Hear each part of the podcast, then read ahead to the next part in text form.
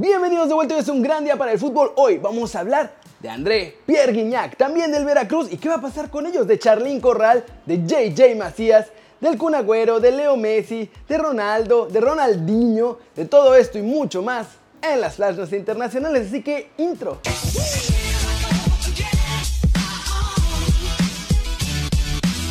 Me pegué en la gorra, pero no importa. Arranquemos con la nota One Fútbol del día y es sobre el Veracruz porque la novela dio un nuevo giro y ahora dicen que no van a jugar ante los Tigres de la Autónoma de Nuevo León. Miren lo que dijo Álvaro Ortiz. Hoy en este momento los jugadores me comentan la situación real, eh, ya más o menos lo hemos platicado, pero ahorita ya fue más a fondo la situación que están viviendo muchos eh, jugadores, en el caso de algunos jugadores incluso hasta seis meses les deben desde el torneo pasado, algunos otros no han cobrado de los nuevos no han cobrado un solo peso desde que iniciaron, entonces es variado la situación. Hoy hay utileros que están durmiendo bajo del estadio en colchonetas, los hijos de varios, de varios compañeros los están corriendo de la escuela. Y bueno, se llegó a una decisión, la decisión es que no se va a jugar el próximo, el próximo viernes, ya se tomó la decisión. Hoy no va a haber otra voz más que la mía, el presidente de la asociación. Entonces hoy está firme eh, los jugadores de Veracruz y lo vamos a apoyar, la asociación lo va a apoyar.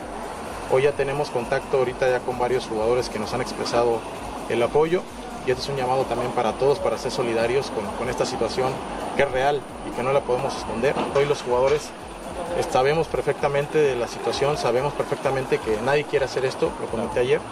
Hoy quedan dos días todavía, también es un llamado para los dueños, para los dueños directamente, que ojalá en estos dos días se pueda hacer algo, pero la decisión ya está tomada para no poder jugar el, viernes y por supuesto todos los demás futbolistas tenemos que ser solidarios con ellos. Sí, hemos tenido con varios, con varios este, contacto. Eh, por supuesto que todos están a la expectativa. Este es el primer medio donde yo doy la noticia. Eh, y bueno, la verdad que, no nos gusta hacer este, este tema. Nosotros de un principio dijimos que no era la intención. Hoy creo que está justificado. Hoy le están pasando muy mal a los compañeros.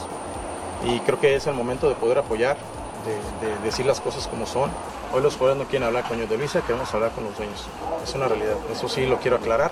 Como ven, y obvio después de esto salió Fidel Curia a decir que ya va a pagarle a todos la semana que entra para que ya no se le pongan en huelga a los jugadores. ¿Cómo ven a mi muchacho? Tarde, tarde, pero disque seguro. Pasemos con noticias de las mexicanas en el extranjero logrando todo a lo de portología, porque Charlín Corral metió su primer gol en la Champions League femenil. Nuestra compatriota sigue en plan goleador, como lo ha hecho en los últimos años en España, pero ahora ante el Manchester City ayudó al Atlético de Madrid a salvarse de la derrota, luego de que las Citizen abrieron el marcador al minuto 13 con gol de Janine Becky. La cosa estuvo ruda y las colchoneras no encontraban por dónde igualar el juego y no fue hasta el minuto 81 que cayó el gol del empate gracias a que Charlín Corral empujó el balón dentro del área chica tras una asistencia de Ludmila Silva para así firmar la anotación del 1-1. Este partido entre el City y el Atlético es ya el juego de ida de los octavos de final de la Champions League femenil y el juego de vuelta entre ambas escuadras está agendado para el miércoles 30 de octubre y definirá al equipo que pasará a los cuartos de final. Eso sí, gracias a la anotación de la mexicana, las colchoneras se llevan su ventajita de haber anotado como visitantes, así que con un 0-0 en Madrid se van a poder clasificar. Como les digo, este es el primer gol de Charlín en la Champions, pues no lo había jugado antes ya que el Levante no se había logrado clasificar. Y ahí fue donde la mexicana fue pichichi por dos años consecutivos, así como subcampeona de goleo la temporada pasada, que fue la última, obviamente, en la que jugó con el cuadro granota. Como ven chavos, felicidades a Charlín por este gol y ojalá que en la vuelta consigan el pase a los cuartos de final del torneo. Y ahora André Pierre Guignac, porque esencialmente confirmó su futuro y ese es en Boca. Ah, ¿verdad? No, no, ni Boca, ni la MLS, ni nada.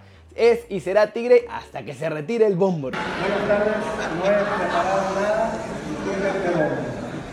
este, es un honor para mí, mi familia, un orgullo ser parte de la UANL, de verdad. Me recibieron con un cariño increíble. Muchas gracias a todos, ya sé que no todos son tigres aquí, pero somos la ciudad, eso es más importante, representamos a Monterrey y eso es el más importante.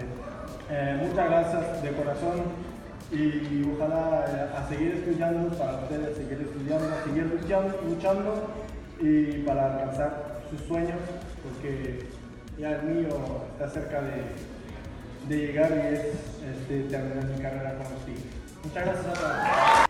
Como ven sus palabras y además bien por el mensaje porque aunque es futbolista sabe que la carrera deportiva es corta y por eso se puso a estudiar. Ahora también promueve los estudios en la juventud mexicana, así que bien ahí.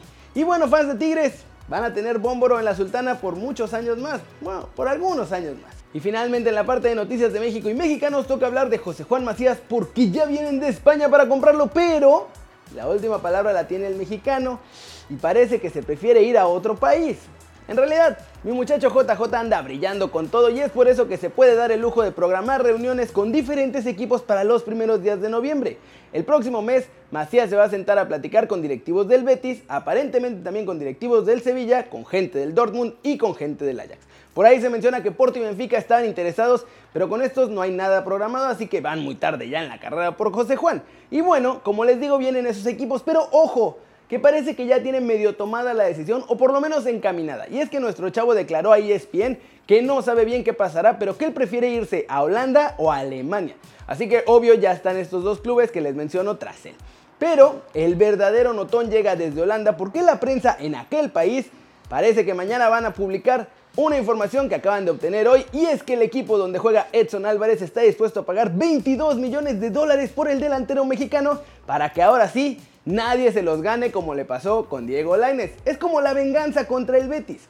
Y eso es en gran medida a lo que ha hecho JJ Macías, tanto en la liga como en la selección, pero ojo, también al espectacular desempeño del Machín con el campeón holandés esta temporada. ¿Cómo la ven muchachos? Cuatro clubes interesados, cuatro reuniones por ahí y uno ya dispuesto a poner una fortuna por nuestro muchacho. ¿Dónde creen que le iría mejor a Macías? Yo la verdad creo que en Holanda. Y ojo, que los que me pasaron el tip de esta oferta fueron los mismos que me dijeron que Edson llegaba al Ajax cuando todo el mundo en México decía que se iba a los Wolves. Así que creo que son de confianza. Flash News, Ronaldinho Gaúcho regresará en 2019 a México porque ya ven que aplicó la gran Omar Bravo y salió de su retiro, pero solo para volverse a retirar con una gira de partidos, pues para hacer la nita. Y se ha confirmado que también va a tener uno en nuestro país, en Cancún, en el mes de noviembre. Sergio Agüero, delantero de la selección argentina y obviamente del Manchester City, sufrió un fuerte accidente este miércoles en aquella ciudad, en Manchester. La camioneta del Kun quedó destrozada, pero según el diario británico Daily Mirror, el argentino no sufrió lesiones para preocuparse. Francesco Totti, ya retirado de la práctica del fútbol profesional, recibió una propuesta por parte de la Liga Italiana de Fútbol Sala para disputar el próximo Mundial de Lituania en 2020. Según Sky Sport, a pesar de que la lesión que pareció sufrir Irving Lozano ante Panamá no es de gravedad, el mexicano es duda en el Nápoles de cara al partido de este fin de semana ante el Gelas Verona en San Paolo. Según informa todo Mercado Web, que cita como fuente las propias Finanzas de la AC Milán, el club lombardo registra una deuda de 155.9 millones, lo que supone 20.3 más que hace un año. Y hoy le entregaron su sexta bota de oro a Leo Messi como reconocimiento a ser el mayor goleador del fútbol europeo la temporada pasada y tras recibir este galardón dijo lo siguiente. Bueno, repito otra vez, muchísimas gracias por, estar acá, a todos los presentes, eh, en especial obviamente a mi familia, el directivo, mis compañeros. Eh, que hoy están acá Luis y Jordi, que son dos grandes culpables de que yo hoy pueda recibir un año más este, este premio, como siempre, siempre digo que, que sin mi, equipo, mis compañeros, nunca hubiera podido conseguir ni siquiera, ni siquiera uno, esto es parte de, de todo, si bien me lo terminan entregando a mí, es un reconocimiento para todo el vestuario, así que, que nada, eh, muchísimas gracias a todos y nada. No, obviamente que, que la Champions es algo especial y, y, todos los años la queremos ganar, pero somos conscientes que, que la liga es lo más importante, que la liga eh, te lleva después a estar bien en, en, Champions, en la Copa del Rey, que, que, es muy difícil no estar bien en la liga y después poder competir por, por, por la Champions cuando, cuando toca jugar. Por eso, si bien siempre nombramos la Champions, nunca nos olvidamos de, la liga y la Copa porque estamos en en el Barcelona y siempre, siempre apuntamos a todo. Y vamos a ver qué pasa con Leo y el Barcelona esta temporada, porque no han estado muy bien en el arranque de temporada y tienen que luchar primero para llegar a la cima de la liga y bueno, para no quedar fuera de la Champions así de feo como han quedado en las últimas dos ediciones. Y eso muchachos, eso es todo por hoy. Muchas gracias por ver este video. Denle like si les gustó, metanle el zambombazo durísimo, esa manita para arriba si así lo desean. Suscríbanse al canal si no lo han hecho, ¿qué están esperando? Este va a ser su nuevo canal favorito en YouTube.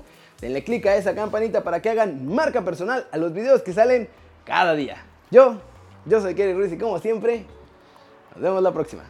Chao, chao.